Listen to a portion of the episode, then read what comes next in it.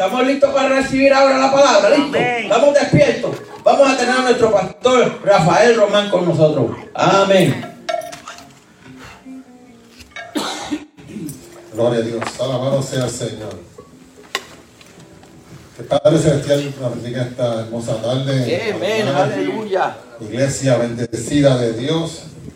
La verdad que Dios es tan bueno y tan bueno y tan bueno que nos ha regalado un día hermoso, ¿verdad? Amén. Un sol brillante, pero un frío increíble también. Ese es el Dios que yo le sirvo, que me complace de las dos maneras. Me gusta el sol, pero no me gusta el calor, me gusta el frío. Así que estas son las bendiciones de cada mañana cuando uno se levanta por la mañana y abre los ojos, es una bendición de un día de vida, no un día más, sino es una bendición nueva que Dios nos da cada mañana. Bendiciones a todos los que nos están escuchando por la emisora de Educación Divina, por el audio y a través de, los- de las redes sociales y a través de nuestra página de nuestro hermano Pastor Carlos Montalvo y la Iglesia Cristiana de Manuel. Hemos tenido un poquín- poquito de dificultad técnicas. Cuando tú mejoras el equipo, estas cosas pasan cuando tú crees que está todo agarrado por el mango y cuando viene no lo tiene nada. Así que, pero nada, este, lo mejor que uno puede hacer es tener paciencia, seguir viviendo la vida como viene y si se da bien, si no, pues también. Porque el mensaje va a llegar a donde Dios quiere que el mensaje llegue. Amén. Y muchas veces nosotros queremos proyectar un mensaje para que todo el mundo lo escucha y Dios lo que quiere es que solamente una persona lo escuche. Así que eso es una realidad y nosotros como seres humanos tenemos que entender que es la voluntad del Padre Celestial y no la del hombre y mucho menos de la mía. Así que el Padre Celestial me plació en, en la semana que fue un poquito delicado de, de salud. Eh, me dio COVID hace dos semanas atrás. No sé cómo, cómo llegó de mí, pero la realidad es que cuando suceden estas cosas que uno no espera, es que Dios quiere que uno tenga un detente en algo que está haciendo, que te está ocupando prácticamente el 75% de tu corazón y de tu mente. Y Dios quiere hablarte y traerte palabras y te tienes que buscar la forma como de detenerte. Dice la palabra que, que Jacob luchó por una bendición y por esa bendición el ángel tuvo que desgarrar su músculo para que lo soltara, para recibir la bendición.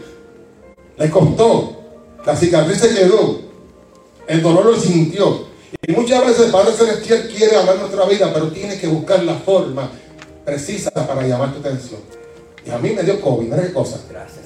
Y yo llevo como cuatro vacunas. Y no me he dado COVID. Yo, yo- yo me he paseado con los muchachos, he trabajo con COVID y sin COVID y no me ha dado. Y en casa la nena le dio suave, el nene le dio suave, y mi esposa que duerme conmigo ni le dio. Así que a mí fue que me dio duro. Pero cuando me dio esto, me fui, me fui a leer palabras y Dios me estaba trayendo un mensaje, tanto para mi vida especial y para la iglesia y para todos aquellos que quieren escuchar palabras de esperanza, palabras de vida de parte del Cristo Nazareno. Ese Cristo que nos da la esperanza de vida, ese Cristo que nos sana, que nos da sanidad a través de, de su poder. Y la iglesia tiene que creer esto. Y Dios me llevaba a varios lugares de la Biblia. Me paseó. Y yo le decía a uno de mis compañeros radiales que yo nunca, nunca escucho la emisora mía. De mí no la escucho, es cosa. Eh, porque solamente yo lo edito en casa y con lo que yo edito y grabo, yo sé cuál es el contenido, solo tengo que monitorearla. Pero monitoreo cuando los programas son en vivo, porque no quiero que la persona que esté predicando tenga que mencionar cosas que estar mencionando, porque la emisora no está para tirar a nadie, la emisora está para evangelizar. Amén. Y esta es la única forma que yo la escucho, cuando lo tengo en vivo, que yo soy que estoy detrás de los controles, lo controlo, y si dice algo que no me gusta, lo paro. Y ya yo varias veces lo he hecho y se han enojado conmigo y, las reglas son estas. Usted viene a predicar, usted viene a evangelizar, usted viene a traer palabras de Dios, ni lo que usted piense, ni lo que que usted crea, y mucho menos hablar de la iglesia de la esquina. Y si se molesta conmigo, bien, si no, porque el problema lo tiene él allá. Y Dios me traía le decía a esta persona, mira qué cosa. Dios tuvo que sentarme y creer en mi mente que estaba enfermo para traerme palabras. Y eso son de las pocas veces que yo escuché la emisora. Y mientras yo escuchaba la emisora, yo escuchaba las mismas tres canciones repetitivas. Entonces yo entraba a mi teléfono y las controlaba y decía, pero es que esto está, no está en orden, está en algoritmo. Ella, ella las coge eh, Y seguía saliendo las mismas tres canciones. Y todas eran de Jesús. Y todas eran de la misma cantante, de Janet Méndez. Y decía, Señor, pero yo siento en este vehículo algo especial. Y yo miraba al, Señor que, que, estaba bajo mi cuido y él se le veía los ojos un brillo, como agua, parecía que estaba, que estaba escuchando y lo que estaba viendo, y era que el, Espíritu Santo estaba ministrando en mi vida y él estaba recibiendo parte de esa administración, aunque no escucha, escucha de cosas de detalle, pero él estaba escuchando totalmente lo que la canción decía porque por sus ojos brotaba lágrimas. Y le pregunté que si estaba bien, me dijo que sí, que se sentía contento, que estaba joyful, estaba gozoso. Aleluya. Qué lindo, gloria a Dios. Y ahí Dios me dio un tema. Gozoso. Y decía, ahora está fácil.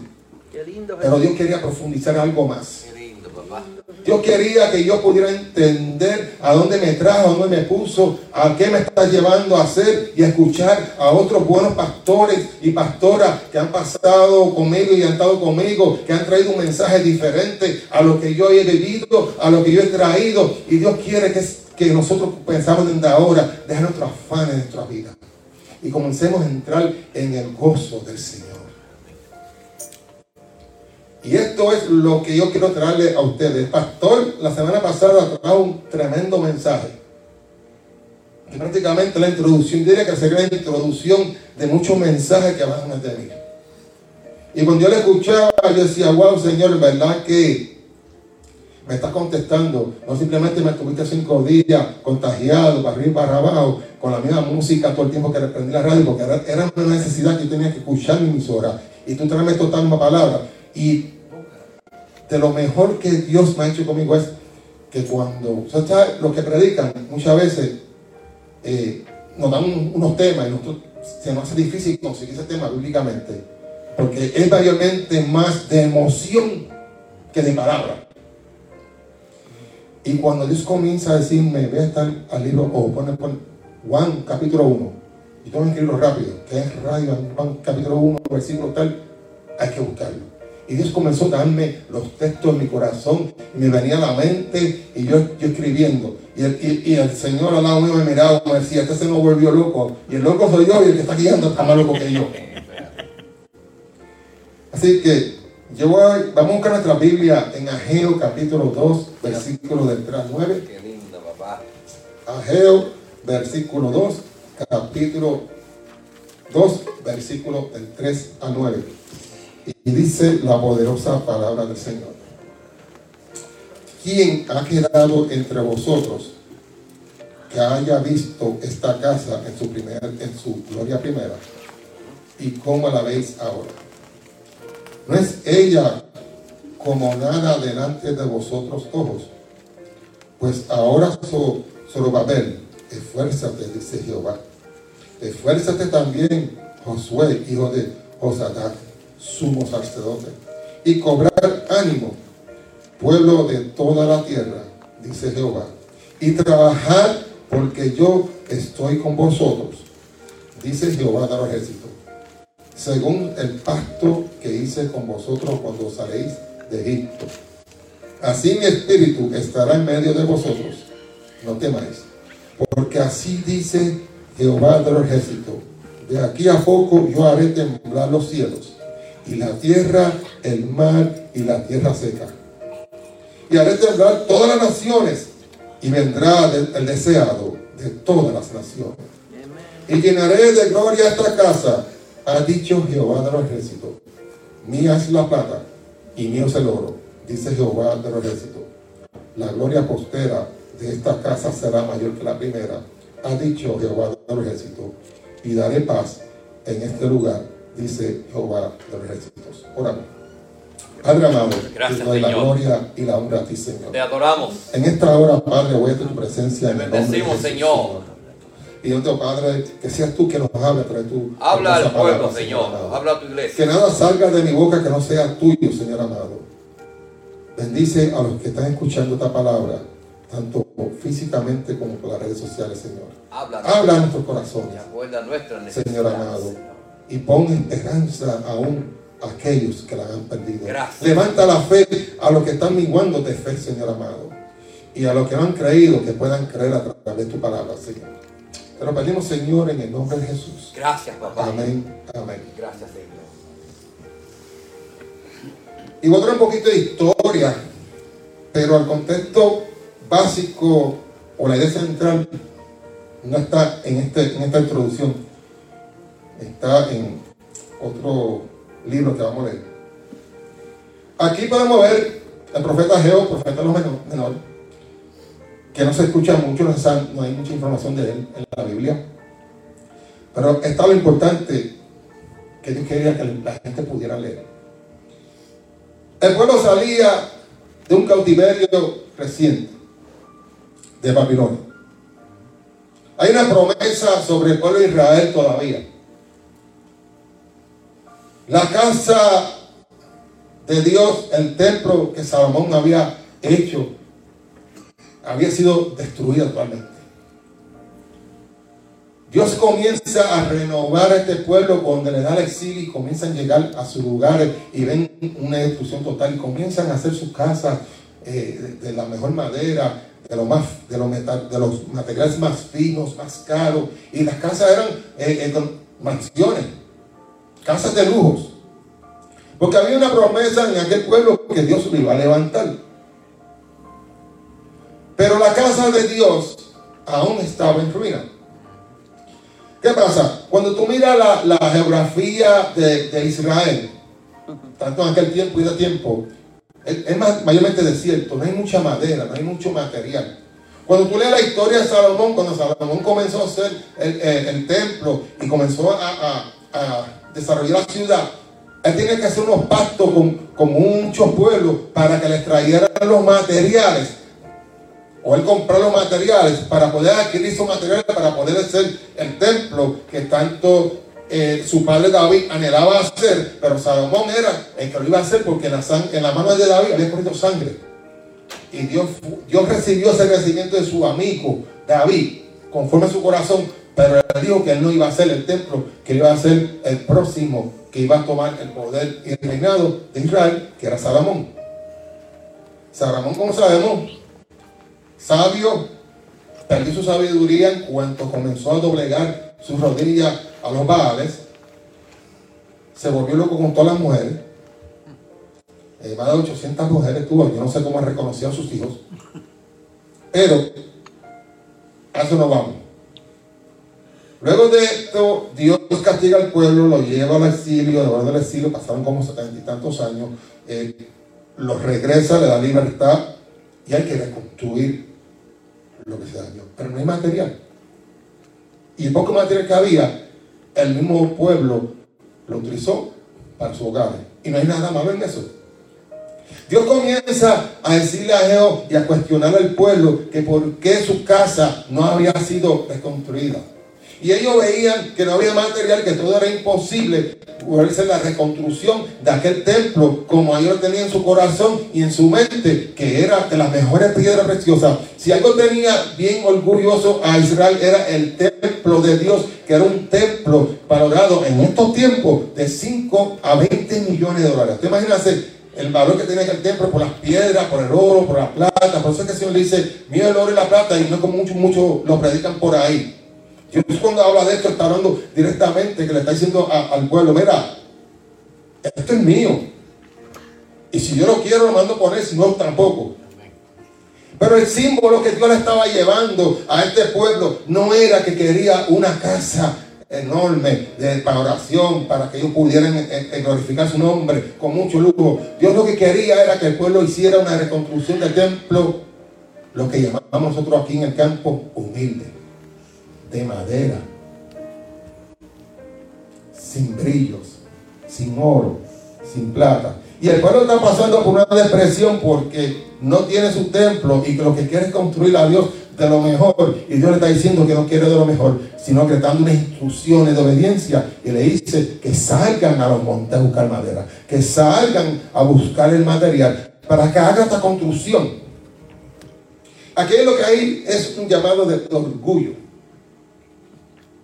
donde el ser humano piensa muchas veces de, que es bueno para Dios. Y ahí está el problema tanto del pueblo de Israel hasta el día de hoy. Y no hace mucho en México se celebra algo de la Virgen de Guadalupe. Y esperaban que 12 millones de personas asistieran esa semana a ese evento de exaltación a la Virgen de Guadalupe. Entonces tú los ves a ellos tan tontos, caminando de rodillas carrera enorme porque le pidieron a la Virgen de Guadalupe que le hiciera un favor o querían dar su devoto, dar un sacrificio que ellos entendían que era algo que lo iba a exaltar, sacrificando su cuerpo. Hay otros que iban azotados, había, hay otros que pasaban hambre innecesariamente para darle algo de grandeza y se metían en las cámaras, le decían, yo, yo estoy aquí con, la caseta de la, de la, Virgen encima, subiendo la escalera con todas las rodillas negras peladas para darle agradecimiento porque si mi hijo tuvo un accidente y él estuvo en eso. Eso, es lo que hace el ser humano, eso es lo que sale el ser humano porque le quiere dar a Dios algo a Dios que él entiende que Dios se lo merece. Y simplemente Dios pide dos cosas.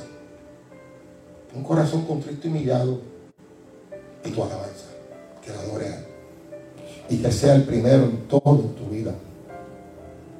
Que sea su primado. Eso es lo que Dios le pedía simplemente al pueblo de Israel. Gloria a Jesús. Y lo tiene que llevar a leyes. Y tú sabes por qué Dios tiene que llevar a este pueblo a leyes, porque este pueblo no tenía un corazón contrito y humillado. Este pueblo lo que, lo que quería era tener un contrato con Dios eh, eh, abierto que cuando yo te necesito tú vienes y me ayudas y cuando yo no te necesito tú me dejas tranquilo, porque tengo lo que quiero. Eso es lo que este pueblo quería.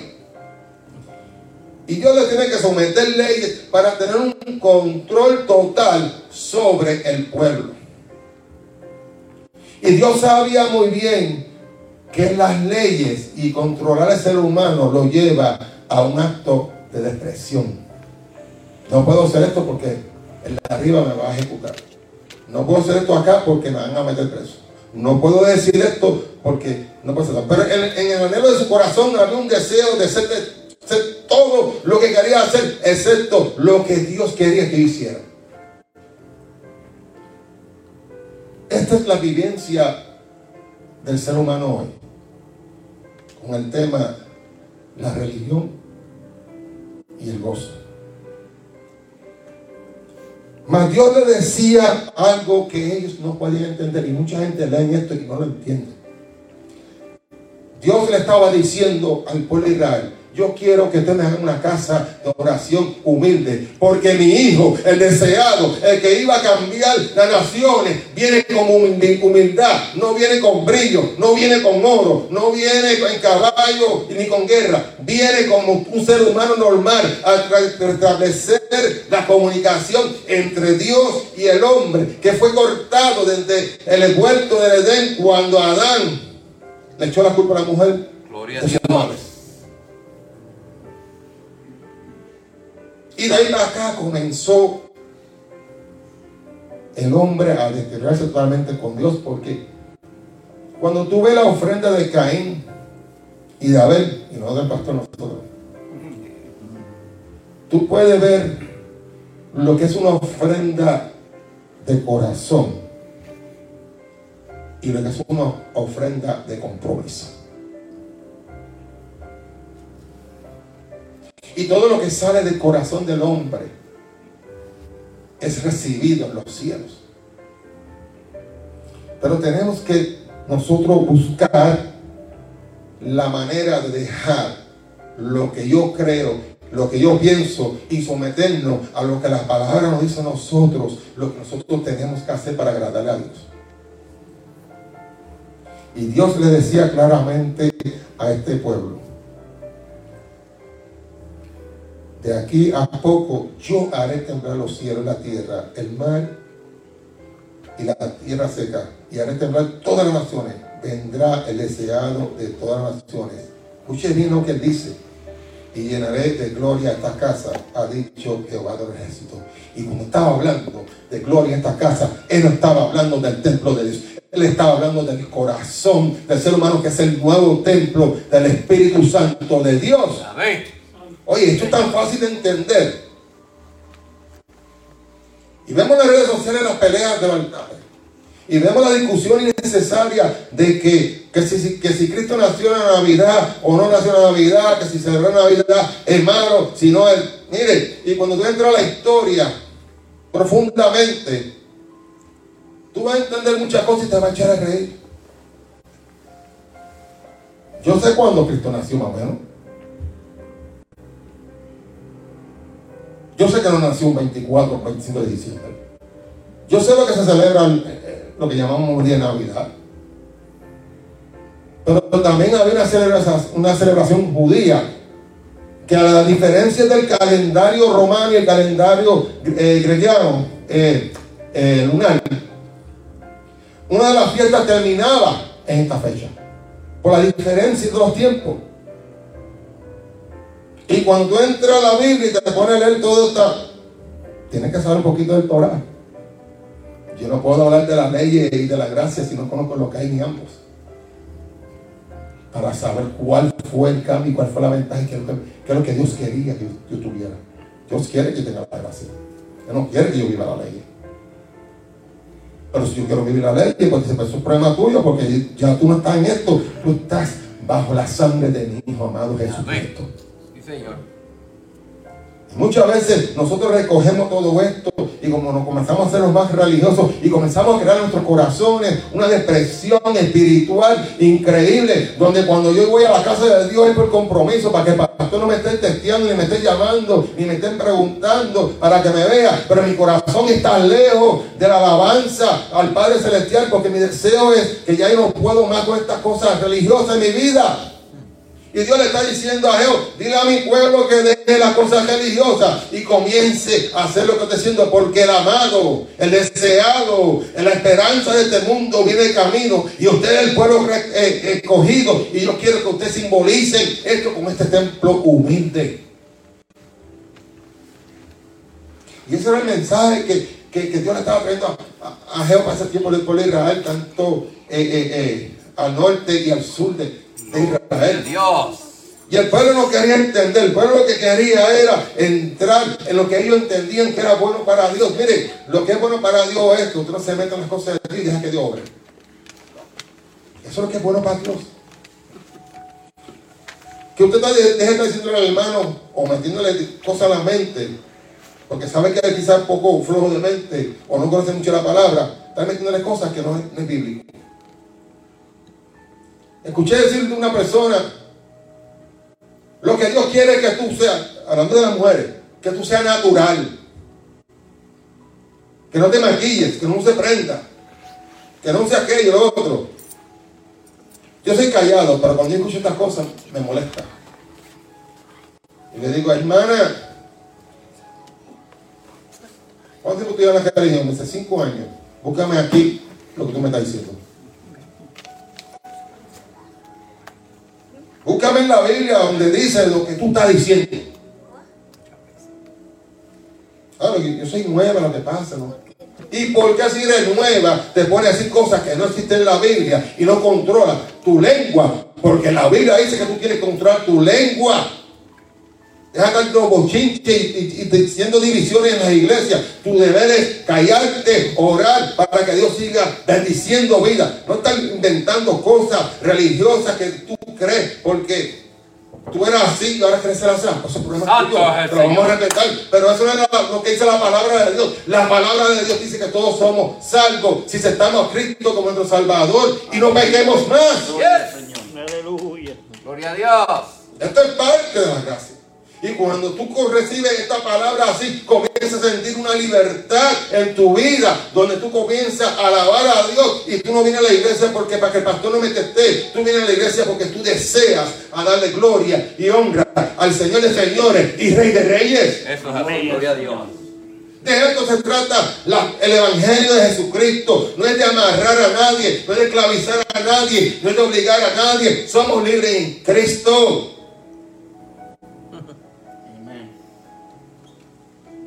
Ah, pero esa iglesia es muy, mucha libertad. Hacer lo que la gana.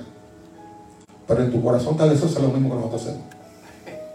Pero tu cosa religión no te dejas porque tienen miedo que te señalen, porque la gente que señalan son la gente que desean vivir lo que está haciendo o lo están haciendo oculto.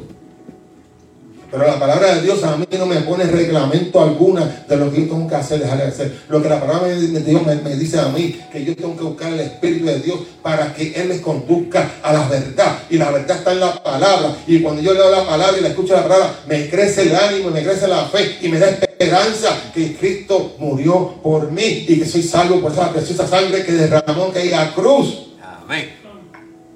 De esto es lo que nos habla la palabra desde el principio de, de Génesis de la creación. Gloria a Jesús. Hasta Apocalipsis. Que de hecho estamos, estamos ya en la, etapa de Apocalipsis. Y la iglesia, hay unas que están despertando, hay otras que están despiertas y hay otras que no quieren abrir los ojos, están muy cansados. De esto es lo que Dios le hablaba a ese pueblo. Pero Luego, que Dios me habla a través de este libro que yo lo había leído bastante, antes y lo hemos estudiado y lo conozco bastante bien, me lleva, me traslada a Lucas capítulo 10, los versículos 38 al 42. Y dice, adoramos, Señor. Aconteció que yendo de camino entró a una aldea y una mujer llamada Marta le recibió en su casa. Esta tenía una hermana que se llamaba María, la cual sentándose a los pies de Jesús oía su palabra. Pero Marta se preocupaba con mucho lo que hacer. Acercándose, dijo, Señor, no te has cuidado que mi hermana me deje servir sola. Dile pues que me ayude. Respondió Jesús y le dijo, Marta, Marta, afanada y turbada con estas muchas cosas pero solo una cosa es necesaria. Y María ha escogido la buena parte, la cual no se le será quitada. Pero aquí hay algo que me llama la atención. Ella le dice al Señor, dile pues que me ayude. Ella sabe quién es Cristo. Pero le está dándole una orden a Cristo, diciéndole, dile a mi hermana que me ayude. Marta estaba turbada. Estaba trancada. ¿Sabe por qué? Porque el momento de Marta era la religión. Era media farisea. Un poquito de publicana encima. Pero era más farisea. Porque quería que el maestro le dijera a su hermana, vete, atiende a tu hermana. Cuando la esperanza, cuando las cosas más grande, la gloria de Dios estaba en su hogar. Yes. Gloria al Señor. Y si yo vengo para el templo de Dios, como iglesia, y vengo afanado con los canciones de mi casa y con los problemas de mi casa, voy a estar turbado y afanado con muchas cosas. Y me perdí la poderosa palabra de Dios y no escuché la palabra de Dios. Y me senté como un maniquí sin vida en una silla. De hecho, yo tengo ese problema y ustedes me han visto que soy inquieto. Pero perdí todo porque estoy afanado haciendo algo. Y tengo el maestro en mi casa, en mi corazón. Y le estoy dando órdenes a él para que me ayuden a hacer las cosas que yo quiero hacer cuando Cristo bien claro le dice, pero una cosa es necesaria. Y María ha escogido la buena parte, la cual no será quitada. Cuando usted decide a dejar lo de César con César y comienza a dar a Dios lo que es de Dios, usted comienza a entender lo que Cristo le estaba diciendo a Marta. Sin embargo, la diferencia y el carácter de Marta y María eran diferentes. María era más entregada al Señor. María era más humilde. María reconocía que había algo especial en su casa. Yo le pregunto en esta tarde a cada uno de ustedes, ¿ustedes reconocen si tienen algo especial en su corazón? Amén. Usted sabe que usted fue sellado con el Espíritu Santo de Dios. Eso es algo muy demasiado especial. Es tan especial, amado hermano, que tenemos que tener hasta mucho cuidado de que hablamos del Espíritu Santo. Porque Dios es bien claro. Me puede faltar el respeto, puede pecar contra mí, contra Cristo, pero si fama al Espíritu Santo y lo contriste, no hay perdón. ¿A usted que le gusta profetizar que el Señor me dijo y el Señor no te dijo nada? Es que utiliza el ser humano en voz profética es el Espíritu Santo. Tenga cuidado lo que te haga, lo que te dicen las redes sociales, que Dios me dijo cuando Dios no te dijo nada. Es más fácil decir que Dios puso en mi corazón estas palabras que decir que Dios me dijo. Cuando Dios no te dijo, cuando Dios nunca te habló, cuando tú nunca has escuchado ni, ni susurro del Espíritu Santo en tu oídos. Pero cuando tú reconoces que tú tienes algo especial en tu corazón y que tú lo quieres mantener cultivado y produciendo, tú lo cuidas. No lo abandonas. Y aquí Marta estaba abandonando al maestro a esa visita especial porque estaba afanada con los quehaceres de las cosas, estaba fregando, quizás estaba barriendo para que entonces el maestro pudiera encontrar todo limpio. A Dios no le interesa mucho que tú limpies, recojas tu casa. A Dios lo que le interesa es que tenga un corazón contrito y humillado. Y eso Él no lo va a rechazar. Es que ahora eh, eh, tú te pongas guapetón de barrio y le falta respeto a alguien, después de 10 minutos le pide perdón y mañana vuelve a ser lo mismo. Porque va a llegar el momento que el espíritu se va a conquistar a negro o negrita. Esto se acabó. Y mire que para que eso suceda tienen que pasar muchas situaciones. Porque advertencia va a tener, señalamiento va a tener y después justicia va a tener. Y así trabaja Dios, un Dios de amor, de misericordioso, donde Cristo le abre el corazón. Pero entonces el Señor me lleva a Juan capítulo 11, versículo 5, y del 5 vamos a brincar del 17 al 44. Y yo quiero que usted vaya entendiendo cuál es nuestra postura ante el Señor. Y amaba a Jesús a Marta y a su hermana y a Lázaro. Cuando, y ahora se dice, y cuando yo pues que estaba enfermo, se quedó dos días más en el lugar donde estaba. Jesús recibe la noticia que Lázaro falleció. Oye, y, esto, yo, voy a hacer unas cualidades de Cristo muy buenas, pero también voy a hacer una que es buena, pero para mí es negativo. La palabra dice que Dios siempre llega a tiempo. Eso es real, en el tiempo de Él. Y muchas veces nos dan sentencia y Dios dice que va a hacer la obra y tú ves que llegó la hora y lo que quedan son como 30 segundos. Y si tú miras el reloj y dices, Señor, ya no hay nada para mí. Y el segundo antes Dios hace lo que tiene que hacer. Amén. Porque llegó a tiempo. Y Cristo tenía esta cualidad de que cuando le hacían las cosas le daba... Mira esto. Se quedó dos días más en el lugar donde estaba cuando recibe la noticia que, que la persona había muerto. Tú sabes cuando, especialmente los puertorriqueños, cuando dicen que tiene un familiar que se, que se murió, nunca lo visitó durante toda la enfermedad, pero cuando se murió se quedó montar un avión en, en, ese, instante. ¿Y a qué? ¿A un muerto? Aleluya.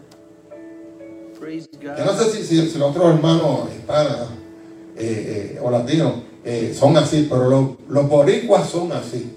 No te, te estás muriendo en el hospital, no te visitan, pero cuando te mueres, son los primeros que quieren llegar a llorar. Pero Cristo escucha la noticia que Lázaro estaba enfermo y que falleció y él está hace dos días más. ¿Qué cosa, va? Dice el versículo 17. Vino pues Jesús y halló que hacía cuatro días que Lázaro estaba en el sepulcro. Y yo le voy a explicar algo sobre esto. ¿Cómo se lo explicar antes que se me olvide?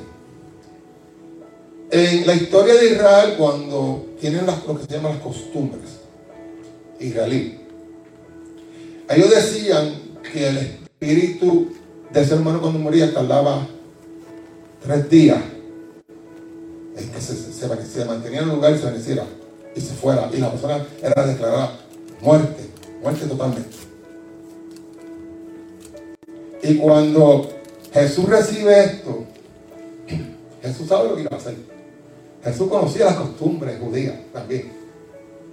Por eso que Jesucristo dando dos días más quedarse para asegurarse que cuando llegue allí, llegue el cuarto día que está muerto ya, para que cuando él hiciera lo que iba a hacer, la gente no pudiera en excusa. No, porque lo que pasa es que él vino cuando el espíritu de esa persona estaba ahí. Y ese, esa, esa era fácil. Pues Cristo le jugó el juego de ellos inteligentemente. Dice que Betania estaba cerca de Jerusalén como 15 estadios y muchos de los judíos habían venido a Marta y a María para consolarle por su hermano. Entonces Marta, cuando oyó que Jesús venía, salió a encontrarle, pero María se quedó en casa. Marta era impulsiva. Hay mucho Marta por aquí. Entonces, cuando yo Jesús venía a encontrarla, María con su casa. Y Marta dijo a Jesús, Señor, si hubiera estado aquí mi hermano no había muerto. Mas también ahora que todo lo que pidas a Dios, Dios te lo dará. Jesús le dijo, tu hermano resucitará. Y Marta le dijo, yo sé que resucitará en la resolución en el día postrero. Le dijo a Jesús, yo soy la resolución y la vida. El que cree en mí, aunque esté muerto, vivirá. Aquel que vive y cree en mí, no morirá eternamente. ¿Crees esto? Le dijo Jesús. Le dijo, sí Señor, yo he creído que tú eres el Cristo, el Hijo de Dios, que ha venido al mundo. Y habiendo dicho esto, fue y llamó a María, su hermana, diciéndole en secreto, el maestro está aquí y te llama. Y me paro aquí en el, el versículo 21. Que muchos nosotros decimos al Señor, te creemos. Que muchos le decimos al Señor, yo sé que esto existe. Le decimos al Señor que la amamos. Le decimos al Señor, hermano, nosotros muchas veces le prometemos a Dios lo que es la luna. Para enamorarlo. Y el problema es que la realidad es que cuando llega la situación en el momento difícil, le cuestionamos. Pero hace dos días atrás tú no me dijiste a mí que tú me amabas, que tú creías en mí, que pusiste todo en mis manos y me dijiste que hiciera lo que quisiera hacer conmigo. Y hoy tú me estás indicando, dándome instrucciones, criticándome porque no todo salió como tú querías que saliera. Yo recuerdo le dije Señor, pero ¿para qué tú me estás dando COVID? Si esto tú me lo habías dicho fácil, ¿para qué tú me enfermaste?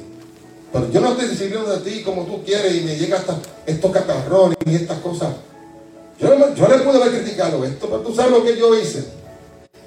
Yo lo recibí como vino. Y le gloria y honra a Dios porque lo que a mí me dio quizá como un dolorcito de frente, los ojos me querían explotar, la nariz no la soportaba, la garganta me molestaba. Para otros lo hubiera costado la muerte. Para otros le hubiera costado 15 días en un hospital entubado. Para otro le hubiera costado un medicamento que quizá ni el plan médico le cubriera. Para otro le hubiera costado eh, dinero porque no puede trabajar y no cobraba.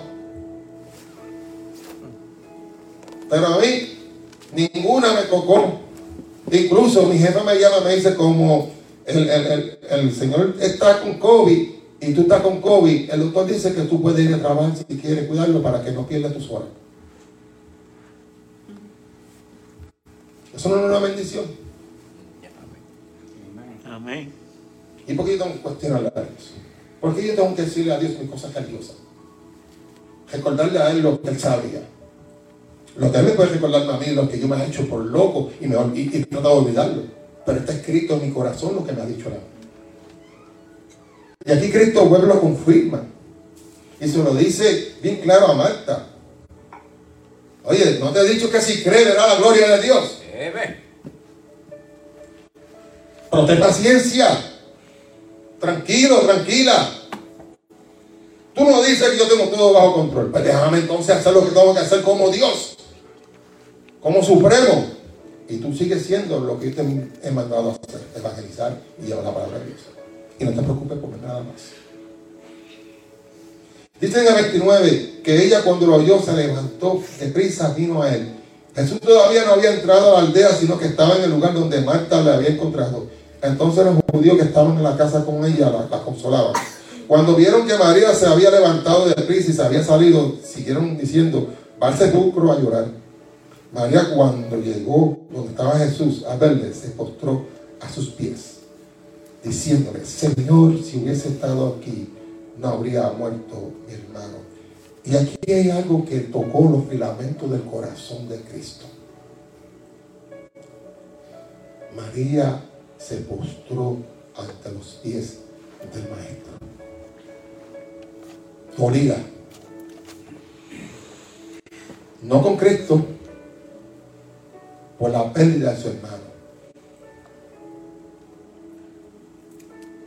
¿Cuántas veces nosotros hemos podido tener esta oportunidad de la vida como pastor, como miembro de una iglesia, como eh, líder de una iglesia, de una posición, y ver una persona que venga corriendo de nosotros y nos abraza, y nosotros le queremos el consejo, y muchas veces es mejor el silencio y dejar que esa persona saque lo que tiene.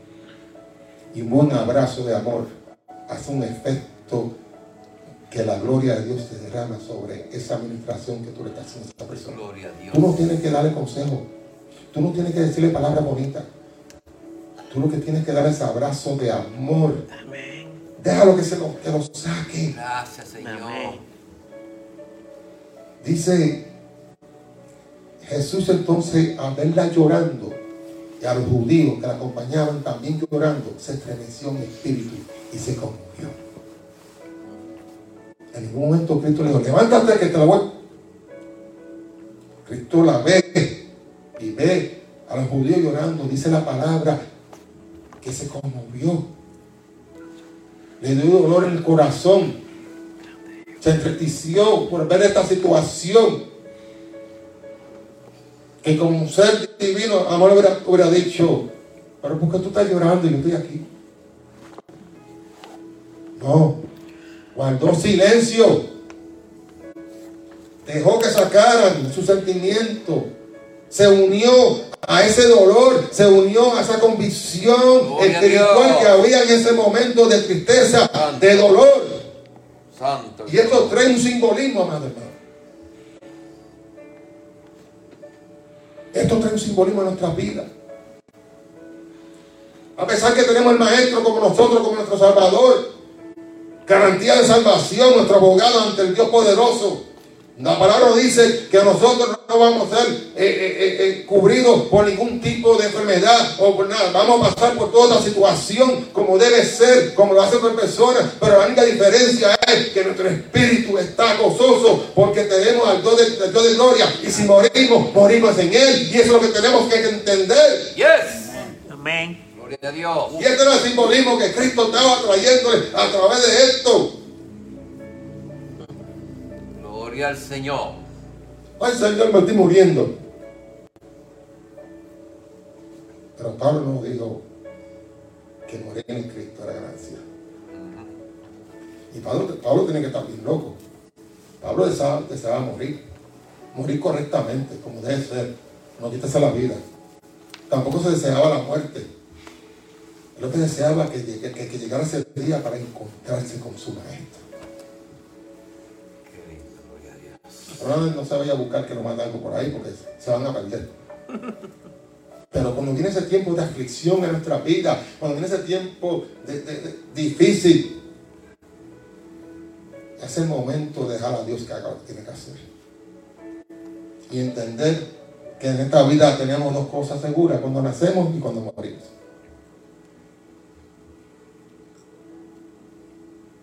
Y aquí un ejemplo vivo de un pastor. Nuestro hermano Carlos, pastor Carlos Montalvo. Yo creo que si saca el teniente médico, eh, esos médicos hay que quitar la licencia. Te mintieron. Eran, eran utilizados por el enemigo para quitarte la fe de lo que te iba a hacer. Que él no iba a ser padre, pero no entiendo cómo es el abuelo. Legalmente, de sangre, no adoptivo. A mi hijo me le dijeron cuando, cuando, cuando se puso grave salud, el médico me dijo, tu hijo no va a ser un niño normal, va a ser un anormal. Porque estar seis minutos sin, tener oxígeno en el cerebro le hizo mucho daño. Yo estoy buscando al médico, no me recuerdo quién fue para decirle, el nene que tú dijiste que es, es anormal, sí, es algo anormal. Es algo anormal. Y no quiere otro día habla inglés como si lo hubiera estado toda la vida, está en la universidad como en promedio, hace de todo. Es algo bien anormal para el ser humano. Qué bueno. Pero esa, esa, esa es la realidad. Amén. Yo no le cuestioné a Dios lo que él me dijo. Yo hice lo que hizo María, me postré en los pies del maestro llorando, buscando un consuelo en mi vida, Gracias, Señor. Buscando que él me dijera, no temas que todo va a estar bien, que yo lo tengo bajo control. Pero esos son los momentos más difíciles de mi vida porque es cuando Dios menos me habla. Ahí cuando yo siento que estoy solo. Y cada vez que iba a tomar una decisión que no era la correcta, el teléfono me sonaba me decían, no haga lo que va a hacer. No haga trato con Dios. Deja que Dios haga lo que tiene que hacer. Que Dios tiene algo mucho más de lo que tú no puedes ver que va a hacer. Un nene un año com- completamente, cumpliendo su año, en coma, batiendo por su vida. Su corazón estaba, estaba los latidos estaban bajando. No había un hospital que lo quería recibir. Qué consolación yo tenía. Decirle al Señor, con un dolor en mi alma, Padre, si es placer tuyo de llevártelo, yo lo acepto. Y cuando yo saqué esa carga de encima, comencé a sentir el Espíritu de Dios en mi vida, dándome gozo en medio de un dolor, dándome a entender que Dios recibió lo que yo dije y iba a hacer lo que Él quería hacer. Y era levantar a mi hijo nuevamente para que aquellas personas que estaban por ahí mirando y murmurando, que después pegaron a llamarme después de la semana, estuvo cuatro días en el hospital. Exactamente los días que el Señor me dijo que iba a estar. Dos semanas antes.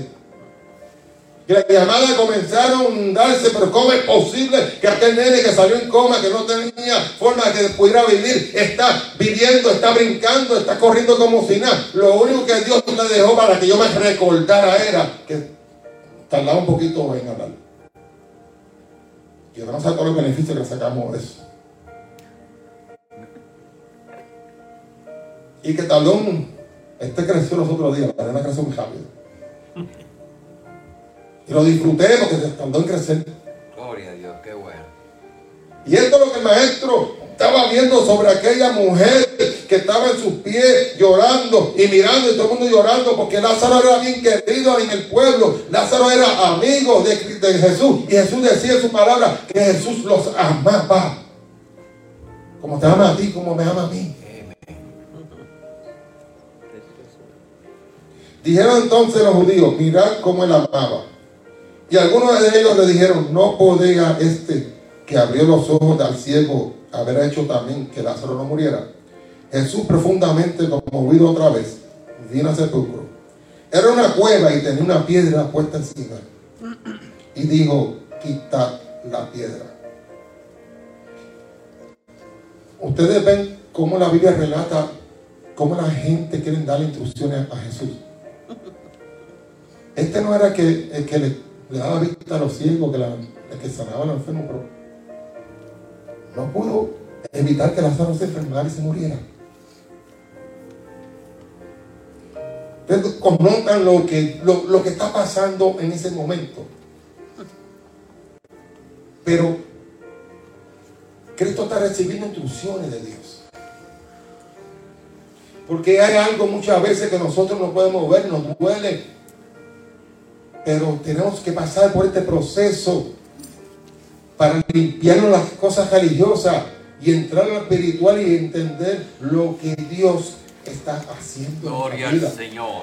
Aleluya. Ellos se volvieron religiosos, pero este no fue el que, que sanó a aquel, el que le, que le dio vista a fulano, el que, el que levantó, el que fue a la casa de la niña y, y- y la levantó cuando estaba muerta. Y no pudo él evitar que Lázaro, que nosotros, todo el mundo lo quería, porque la niña era, era aguanta, lo, conocían en su casa nada más. ¿eh?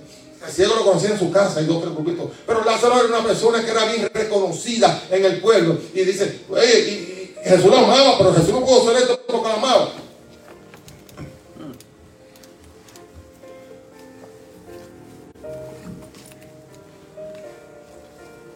Jesús dijo, quita la piedra. Marta, la hermana, de la que había muerto, le dijo, Señor, viene ya porque es el cuarto día.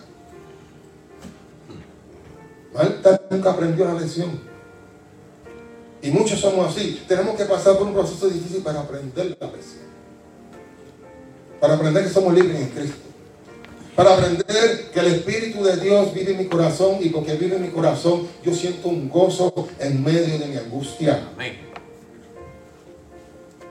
Y yo le puedo decir que del 100% de mi vida, 75% no han sido muy buenas. Glory. Aleluya. Y 25% han sido las que han cubierto totalmente las 75% que a mí me recuerdo era. Porque Dios obra así. Cuando Dios te ve como un vaso de utilidad, un instrumento especial en sus manos, Él quiere comenzar a, a formarte y, y en esa formación molesta, duele, pero hay algo especial que Dios en ti. Gloria a Dios. No todo el mundo puede ser pastor. Hay muchos evangelistas que desean ser pastores, se hacen pasar por pastores, pero no es lo mismo. Porque el pastor está para cuidar el ganado, la oveja, la finca de Dios.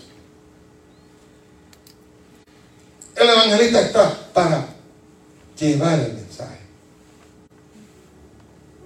Yo como pastor yo tengo que asegurarme que mi oveja recibe su alimento el, el diario, su agua, su condición, su salud esté bien. El evangelista, el trabajo del evangelista es entrar a, a donde está la oveja y alimentarla y llevarle y llevarle y asegurarse si hay algo mal para que se lo diga al pastor, para que el pastor pueda trabajar con esa situación. Pero la diferencia, madre hermano. Por eso que Cristo era el pastor de pastores. Amén. Por eso que la palabra dice que Cristo nunca pecó y cumplió con las leyes. Por eso que la palabra dice que Cristo era el Hijo amado de Dios y Dios tenía un orgullo con su Hijo.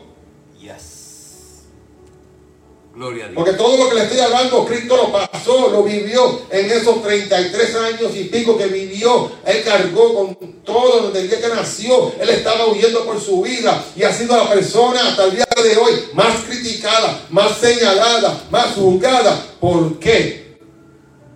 Porque transformó el mundo. Yeah. Gloria a Dios. Gloria al Nos quitó Señor. la carga de las leyes y nos dio la gracia.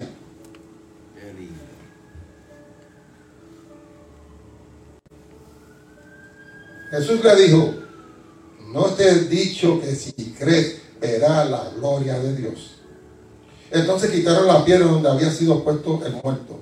Y Jesús alzando sus ojos a lo alto, dijo, yo creo que tenemos aquí algo bien, bien importante. Aquí se le da el crédito a Cristo como que resucitó a Lázaro. Y no vamos a discutir, yo no voy a discutir eso con nadie.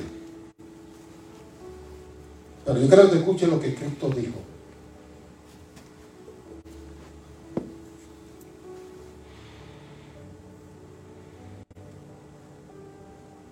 Padre, gracias te doy por haberme oído. Yo sabía que siempre me oyes. Pero le dije, por causa de la multitud que está alrededor, para que crean que tú, Señor, me has enviado.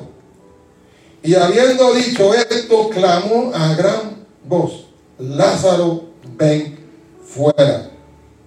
Y el que había muerto salió, atada las manos y los pies con venda, y el rostro envuelto en un sudario.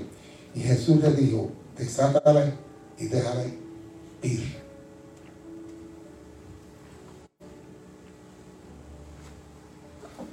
Había comunicación. Cristo no lo hizo porque lo hizo él. Cristo le había pedido al Padre. Gracias, Señor. Y muchas veces nosotros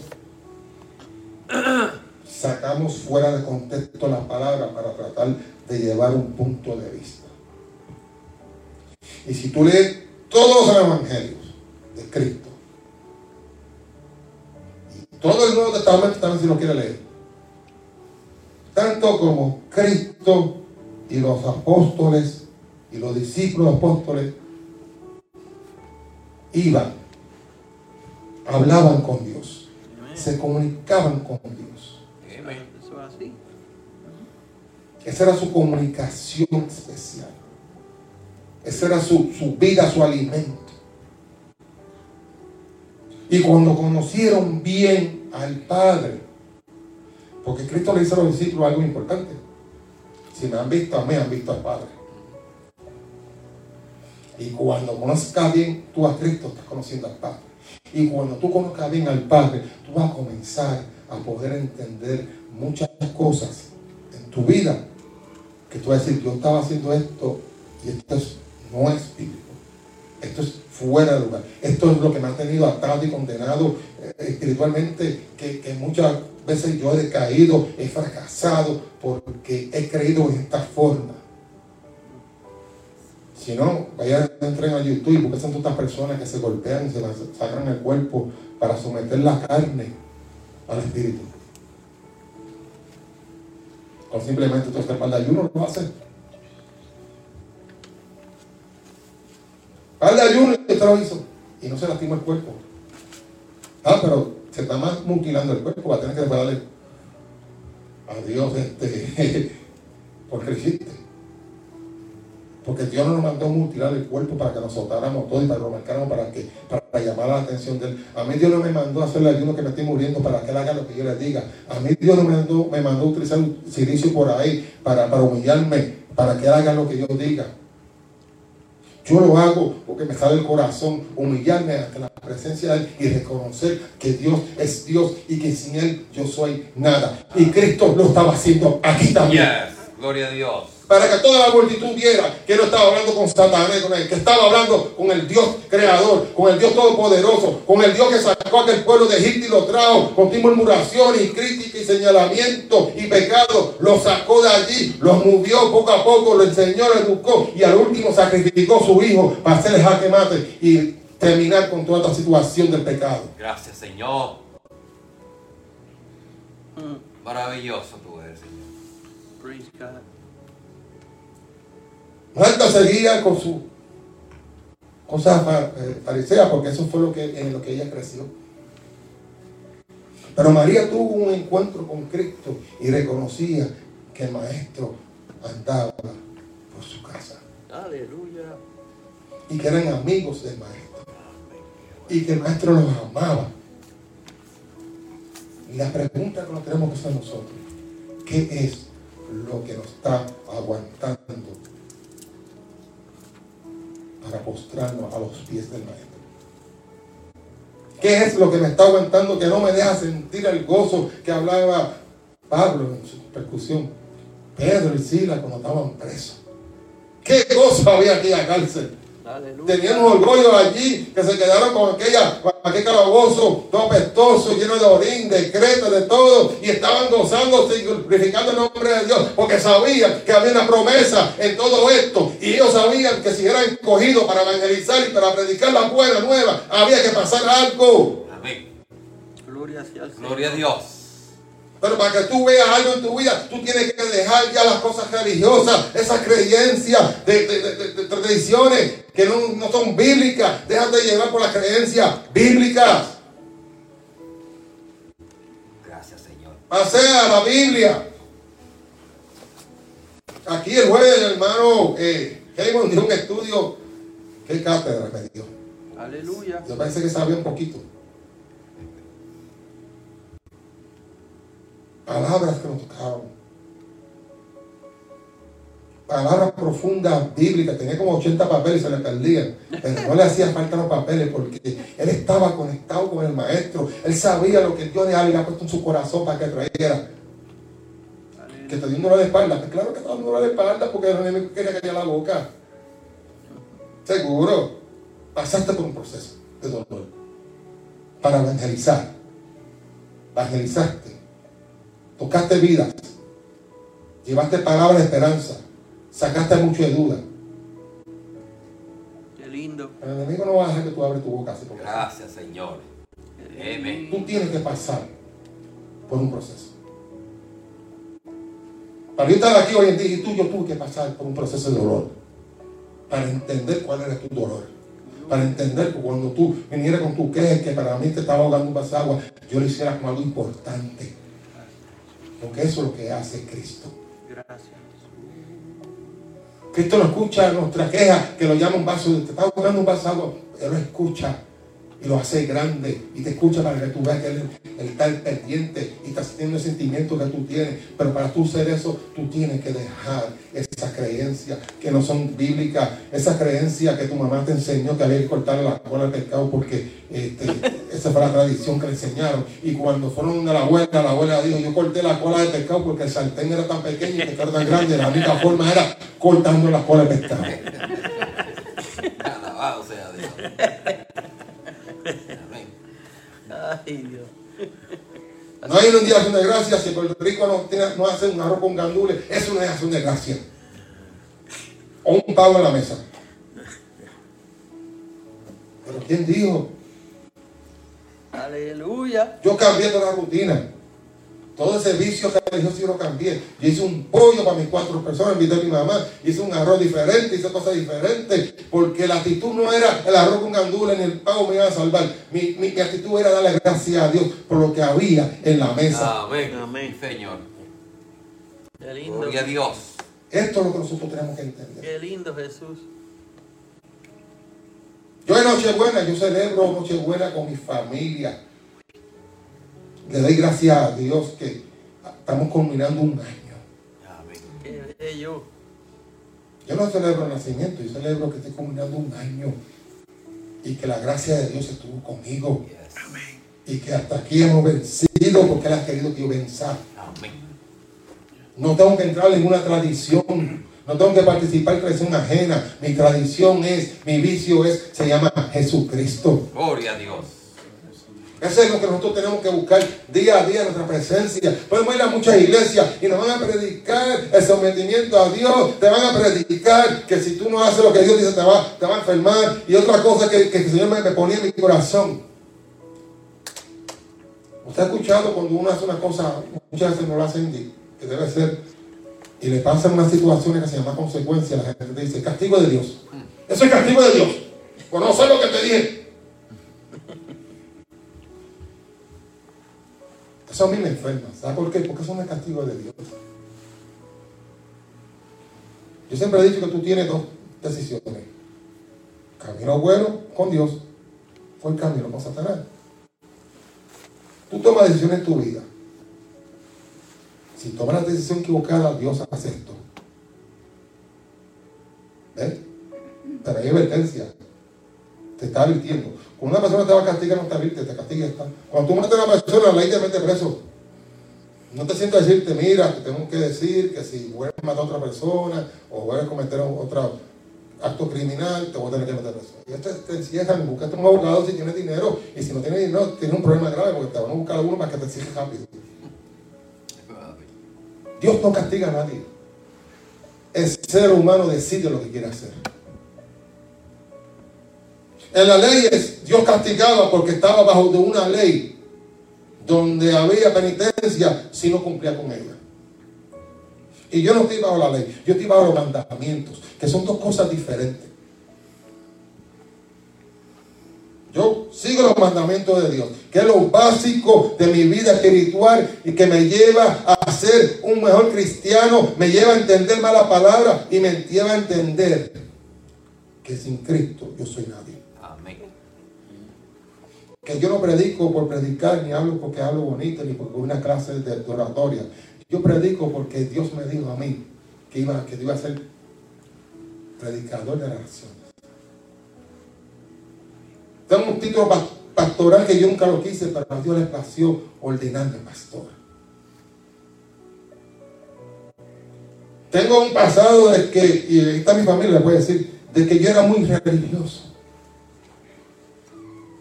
Porque nunca, nunca tuve un encuentro con Cristo. A pesar de los procesos que pasé, que vi la mano de Dios y la gloria de Dios en la vida de mi familia, en la mía y en mi ser querido, nunca entendí quién era Cristo. Hasta que un día Dios me demostró quién era Jesús. Gracias, papá. Y todo cambió. Hoy día puedo decir con mucho orgullo, con pie firme, que me siento libre. Praise God. Comparando un día estaba donde estoy hoy, me siento libre, me siento gozoso, vivo el Evangelio de Jesucristo Bueno. en mi vida, mi familia la está viviendo con gozo, yo a mis hijos motivados, yo a mi esposa motivada, yo, yo- yo veo otras cosas y yo digo gracias Señor porque al paso donde yo iba, yo iba a ser responsable de quizás de que mis hijos no querían saber de ti o mi esposa se quedara en, su, en casa molesta con la religión y tú lo que has hecho que has transformado mi vida totalmente, me has mostrado el amor de Cristo y lo has inyectado a través del Espíritu Santo en mi corazón y yo lo he vivido y he cambiado y he entendido el porqué a través de la palabra y Dios sigue hablando a mi vida a través de la palabra, a través de lazos, a través de personas, a través de la música para decirme que Él me ama. Gracias, Señor. Tú lo haces mejor, Señor. Le damos la gloria y le damos la honra al Señor Amén. siempre. Dios es bueno, como dije al principio. Y estamos aquí por su misericordia. Estamos aquí por su amor. Praise God. La pregunta que tenemos que hacer mañana, ¿cómo yo vendré aquí? ¿Con gozo? ¿Para escuchar un, Carlito más, un Abel más, un Rafael más, una María más, un Reino más? Predicar lo mismo, lo mismo. No, hermano, no lo mismo. La esencia es diferente. El mensaje es diferente. Si tú ves que es lo mismo, ponte a pensar qué está pasando en tu corazón. Estás en la religión entonces.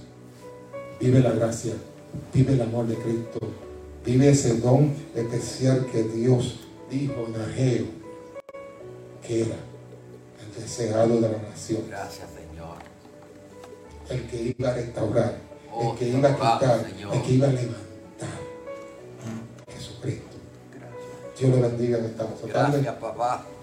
por aquí nuestro pastor, no sé si es Carlito o Abel.